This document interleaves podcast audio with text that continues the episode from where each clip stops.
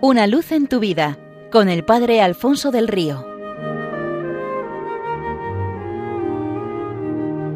Un cordial saludo para todos los oyentes de Radio María desde el Seminario Diocesano de Getafe. Cuentan que en cierta ocasión un niño llegó a casa llorando a moco tendido. Su abuelo le salió al encuentro y le dio un fuerte abrazo. El muchacho continuó sollozando. El abuelo le acarició de nuevo intentando calmarlo. ¿Te ha pegado algún niño? Preguntó. El chaval negó con su cabeza. ¿Te han quitado algo? No, sollozó el niño. Entonces, ¿qué te ha pasado? preguntó muy preocupado.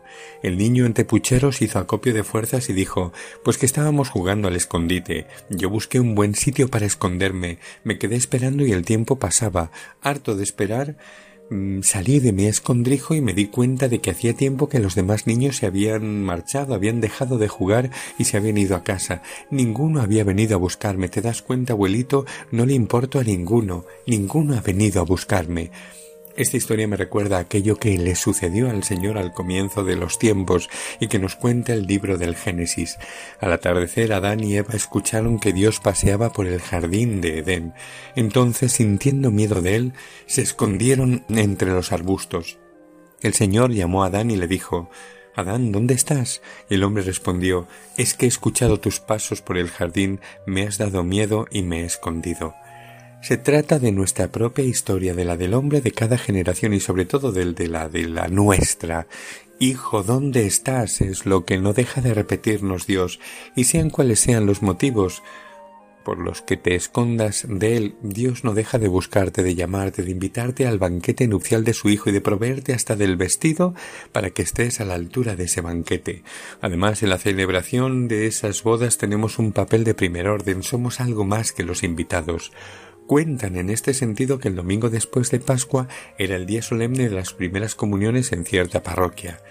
La iglesia estaba preparada para la gran fiesta. Niños, padres y catequistas em, esperaban impacientes el inicio de la celebración. Unos minutos antes de comenzar la solemne procesión de entrada, una catequista se dio cuenta de que faltaba uno de los niños. Hecho un manojo de nervios, cogió el móvil y llamó a casa. ¿Les ha pasado algo? Estamos esperando a su hijo para comenzar la misa. Al teléfono estaba la madre del chaval que sorprendida respondió a la catequista ¿Cómo? ¿Que nos están esperando para la misa? Pues este domingo tenemos mucho lío, no vamos a poder ir porque estamos celebrando la primera comunión de mi hijo y como usted comprenderá no va a haber tiempo para ir a la iglesia.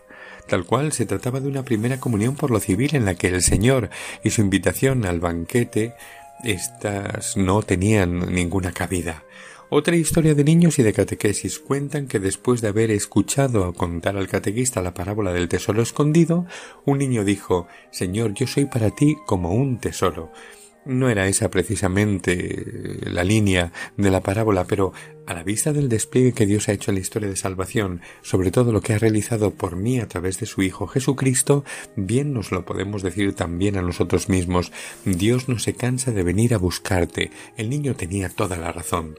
Y en cuanto a la vestimenta adecuada para acudir a la fiesta del Señor, cuentan que en el funeral de la actriz Audrey Hepburn se, leyó este texto escrito por ella cierto día en que le preguntaron por el secreto de su belleza. Para tener unos labios atrayentes, decía la actriz, pronuncia palabras amables. Para tener una mirada preciosa, mira siempre el lado bueno de la gente. Para tener una buena figura, comparte tu pan con el hambriento. Para tener hermosos cabellos, deja que te los peine con sus dedos alguna que otra vez un niño. Para tener un buen porte, camina sabiendo que nunca estás sola, porque los que te aman y los que te han amado te acompañan. Recuerda que las personas más que las cosas tienen necesidad de ser queridas, reparadas, salvadas, cuidadas. Nunca consideres caso perdido a ninguno. Recuerda que si alguna vez sientes la necesidad de que te echen una mano, tú también tienes dos al final de los brazos. Cuando tengas muchos años caerás en la cuenta de que tienes esas dos manos, una para ayudarte a ti y otra para ayudar a los demás. La belleza no está en los vestidos, el maquillaje o el peinado, se capta en los ojos porque estos son la puerta directa hacia el corazón, que es la fuente de todo amor y belleza. La verdadera belleza es la que brota de ese interior y que sale al exterior en forma de afecto, ternura, compasión, misericordia, entrega a los demás y que adorna a toda la persona. Se trata de una belleza que no coincide con los cánones del mundo, que no es es mera apariencia, es una belleza que además crece con los años y te dejas embellecer por las manos de Dios. De esto va la vestidura nupcial que el Señor pide a sus invitados. Dejémosle que nos revista con ella y acudamos prontos a su invitación porque no hacerlo es haber malogrado toda nuestra vida. Una luz en tu vida con el Padre Alfonso del Río.